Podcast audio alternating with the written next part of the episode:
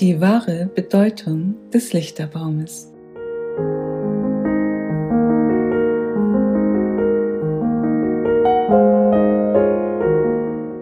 Heute geht es um die Bedeutung des immergrünen Tannenbaumes, um die drei Heilströme, die durch ihn fließen und warum wir uns jedes Jahr zur Weihnachtszeit an diese heilenden Kräfte erinnern, zumeist unbewusst.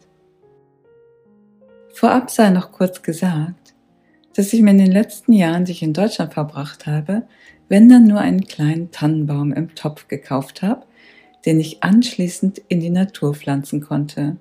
Einmal habe ich mir sogar eine australische Tanne gekauft, die im Sommer auf meiner Terrasse stand und im Winter in meinem Wintergarten, so dass sie mir zur Weihnachtszeit als Weihnachtsbaum diente.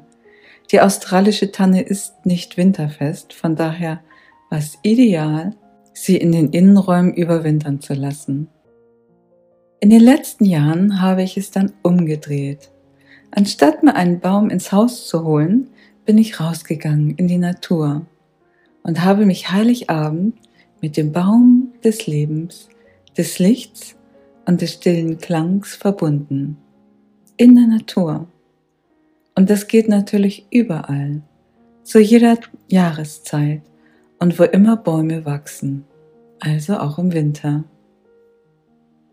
Und gerade dieses Jahr ruft uns dazu auf, in die Stille zu gehen, um den leisen Klang des Baumes und der Natur zu hören.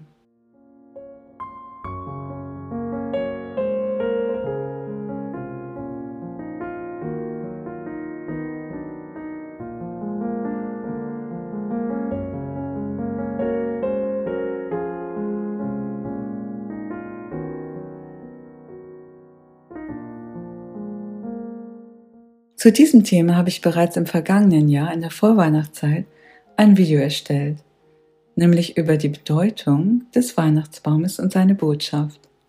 Seinerzeit ahnte noch niemand, in welcher Krise wir heute, ein Jahr später, uns befinden würden. Und dabei brannten die Bäume damals schon lichterlos, überall auf der Welt, in vielen Regionen. Es war die Zeit der großen Waldbrände, die um die Erde gingen und unzählige Bäume vernichteten, ebenso wie Millionen von Wildtieren. Ein Umbruch im Bewusstsein der Menschheit war längst überfällig. Und jetzt befinden wir uns mitten darin. Und wir werden speziell in diesem Jahr dazu aufgerufen, zur inneren Einkehr, fernab vom üblichen Weihnachtsrummel, fernab vom Glühweinrausch und der Völlerei, wie sie oft auf den Weihnachtsfeiern stattfinden.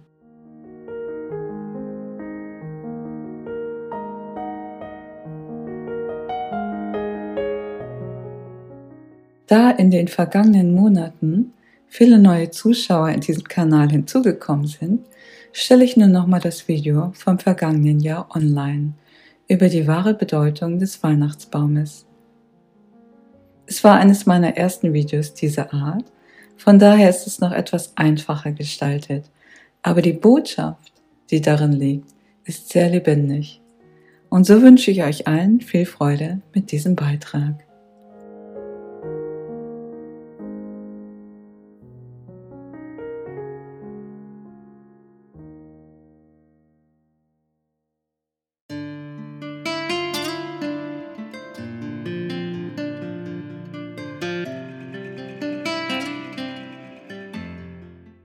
Der Lebensbaum und unter welchen Namen ist er uns noch geläufig? Was hat dieser Baum mit Rohkost zu tun und welche Früchte hängen an ihm? Und von welchen Heilströmen wird er durchflossen?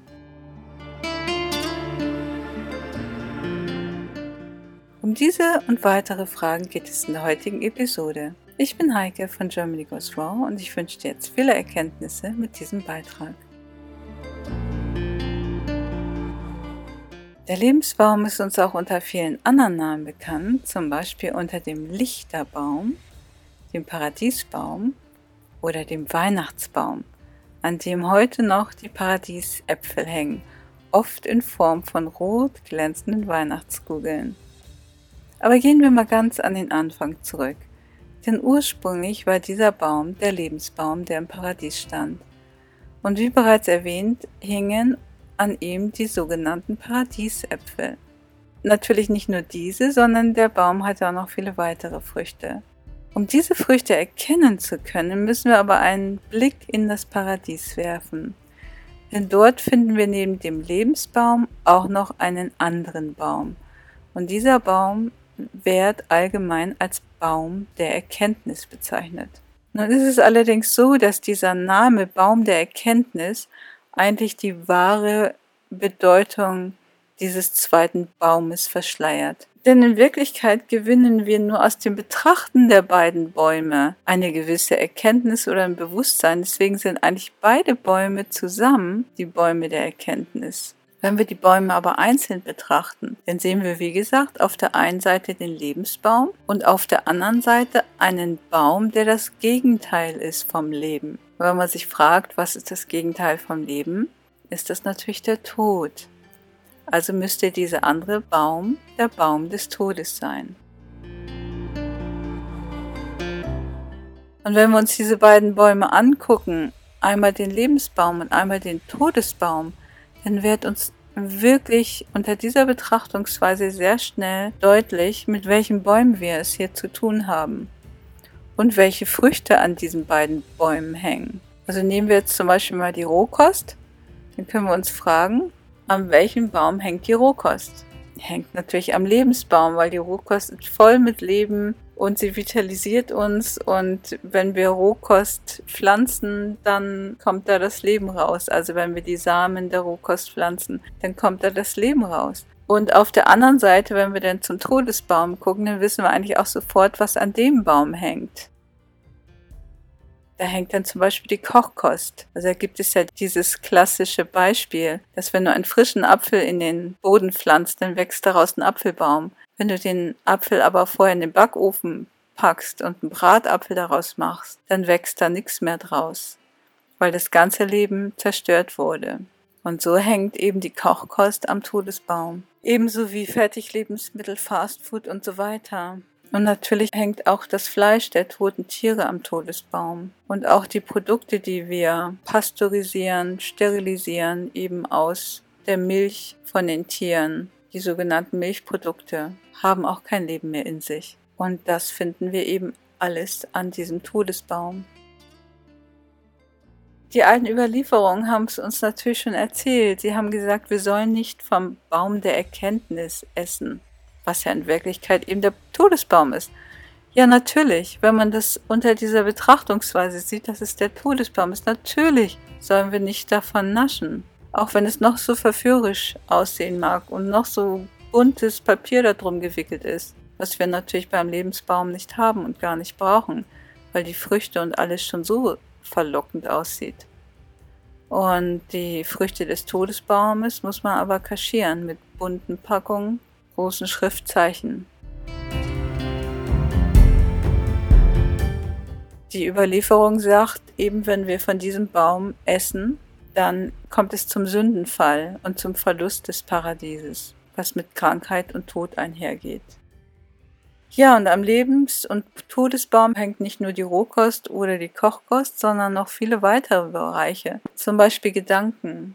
Positive, aufbauende Gedanken hängen natürlich am Lebensbaum.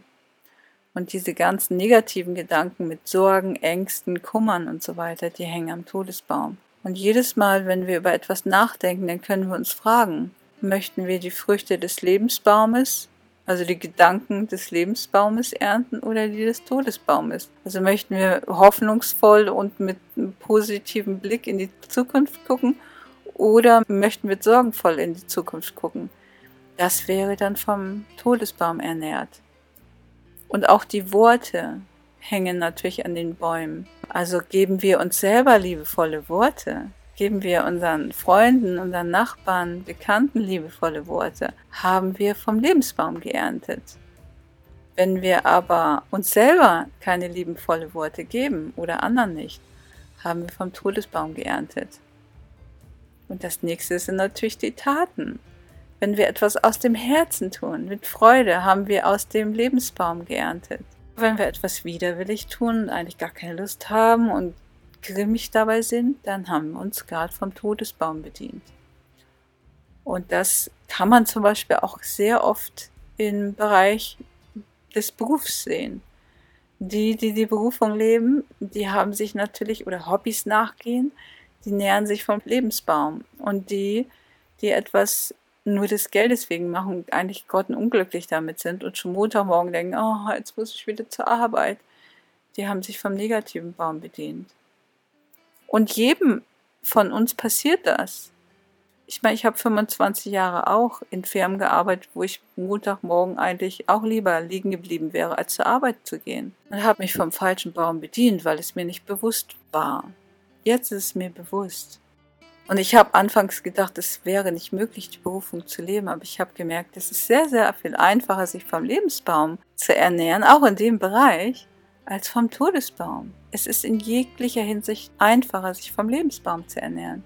Naja, und es gibt natürlich noch viele weitere Bereiche, also Freude, Optimismus hängt am Lebensbaum, Angst, Pessimismus auf der anderen Seite.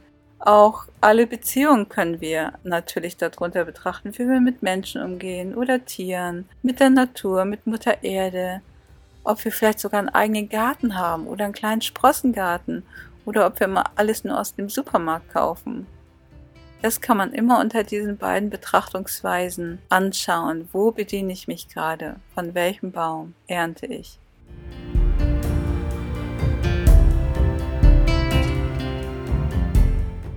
Ja, und wenn man sich das dann so alles anguckt und eine erste Bilanz zieht, dann mag sicherlich der eine oder andere am liebsten den Kopf in den Sand stecken, weil wenn man anfängt, sich das bewusst zu machen, dann denkt man, oh mein Gott, also ich ernähre mich ja fast nur vom falschen Baum. Unsere Gesellschaft wurde dorthin, ja, wie soll ich sagen, erzogen, manipuliert. Und jetzt ist es aber an der Zeit, es sich bewusst zu machen. Wir brauchen nicht den Kopf in den Sand zu stecken, sondern was wir brauchen ist, Schritt für Schritt uns immer mehr und mehr vom Lebensbaum zu ernähren. Jeden Tag eine kleine Veränderung, jeden Tag ein paar mehr Früchte vom Lebensbaum. Und so Step by Step die Ernte umstellen, die Ernte auf den Lebensbaum umstellen und irgendwann werden wir feststellen, dass wir uns fast nur noch oder sogar ausschließlich vom Lebensbaum ernähren. Und das ist natürlich eine wundervolle Erfahrung, die ich jedem nur sehr wünschen kann.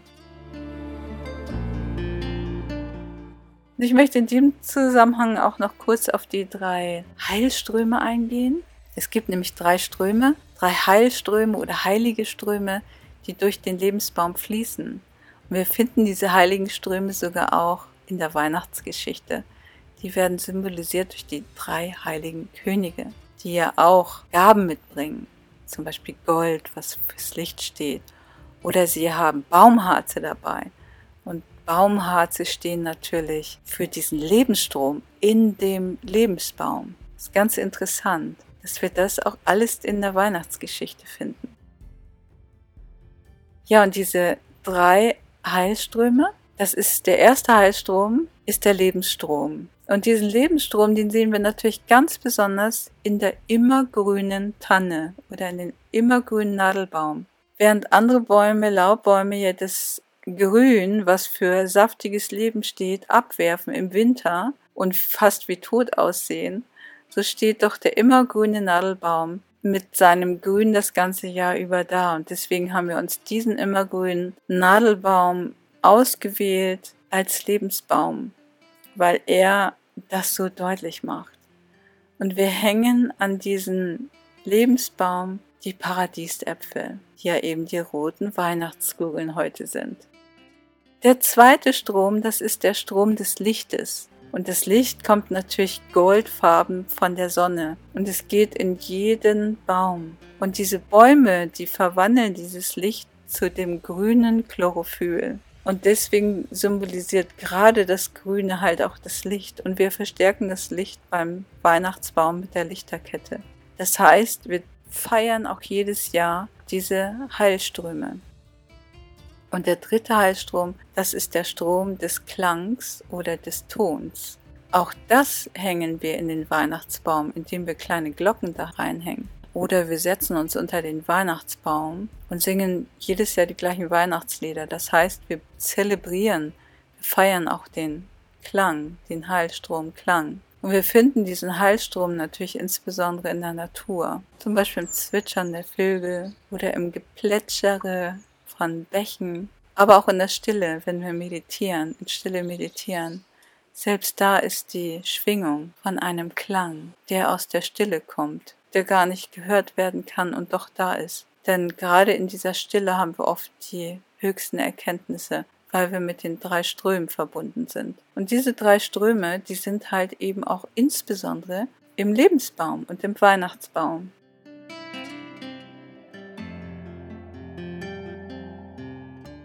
Jetzt zu den Heilströmen könnte man natürlich noch vieles mehr sagen. Und wer sich dafür interessiert, der kann einfach mal im Kommentarfeld Heilströme hinterlassen. Dann weiß ich Bescheid, dass sich da noch mehr Menschen für interessieren. Ja, blicken wir nun mal aktuell auf das Weltgeschehen, was derzeit überall zu beobachten ist. Und das war ja gerade jetzt auch in diesem Jahr sehr präsent, nämlich die Waldbrände. Überall brennen die Bäume. Es sind die Lebensbäume. Und das hat auch seinen Grund, denn der Mensch hat vergessen, sich vom Lebensbaum zu ernähren. Und wenn der Lebensbaum nicht mehr gebraucht wird von den Menschen, wird er verschwinden. Und deswegen ist es so wichtig, dass jeder Einzelne sich wieder daran erinnert, dass wir uns vom Lebensbaum ernähren möchten, dass das der Paradiesbaum ist und dass es so wichtig ist, nicht nur für uns, sondern auch für die Welt. Denn jeder Mensch ist eine Zelle von einem Riesenorganismus und die Zellen müssen jetzt wieder anfangen, sich von den Lebensbäumen zu ernähren. Und wenn wir das tun, dann werden die Lebensbäume auch wieder zurückkehren in diese Welt. Also ich bin jetzt auch aktuell gerade in Australien gewesen und in Australien sind verheerende Waldbrände. Es ist so, ich wollte nur ganz kurz aus Australien ausreisen, weil ich mein Visum erneuern musste. Ich wollte Weihnachten längst wieder zurück sein. Aber im Moment ist die Luft dort so belastet mit dem Rauch, dass die Menschen nur mit Masken herumlaufen können oder sich nur drinnen aufhalten können und Reinigungslüftung haben. Und dieser ganze Qualm, der erstreckt sich auf hunderte von Kilometern, tausende von Kilometern sogar. Und in manchen Regionen wird gesagt, dass die Luft so stark belastet ist, wie als wenn man 60 Zigaretten pro Tag rauchen würde. Ja, und so bin ich nicht nach Australien zurückgegangen, sondern habe mich eigentlich auf dem Weg nach Neuseeland entschieden, ich bleibe jetzt erstmal in Neuseeland, um mich nicht dieser schlechten Atemluft auszusetzen. Ja, jetzt reise ich halt durch Neuseeland. Ich bin gerade kürzlich in Christchurch angekommen. Und das Wundervolle, dass ich in Christchurch einen wundervollen Tannenbaum gefunden habe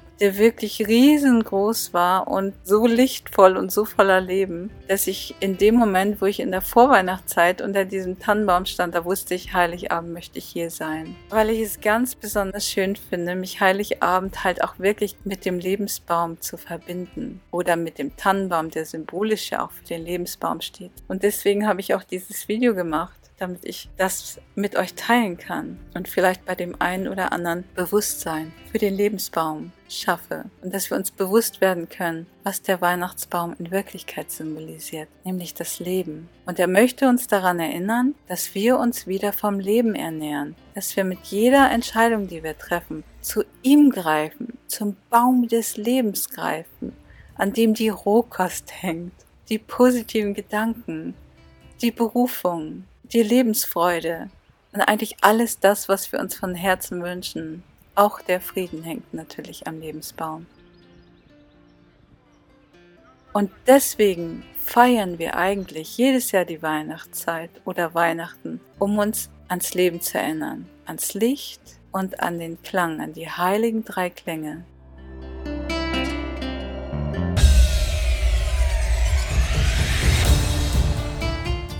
Ja, und wenn das, was ich jetzt gerade mit euch geteilt habe, bei dem einen oder anderen auf Resonanz gestoßen ist, dann freue ich mich natürlich ganz besonders, wenn ihr dieses Video mit anderen Menschen teilt, dass sich noch mehr Menschen darüber bewusst werden können, was die wahre Bedeutung des Weihnachtsbaumes ist, nämlich das Leben, das Licht und den Klang zu repräsentieren und dass wir uns halt daran erinnern, uns wieder vom Leben zu ernähren.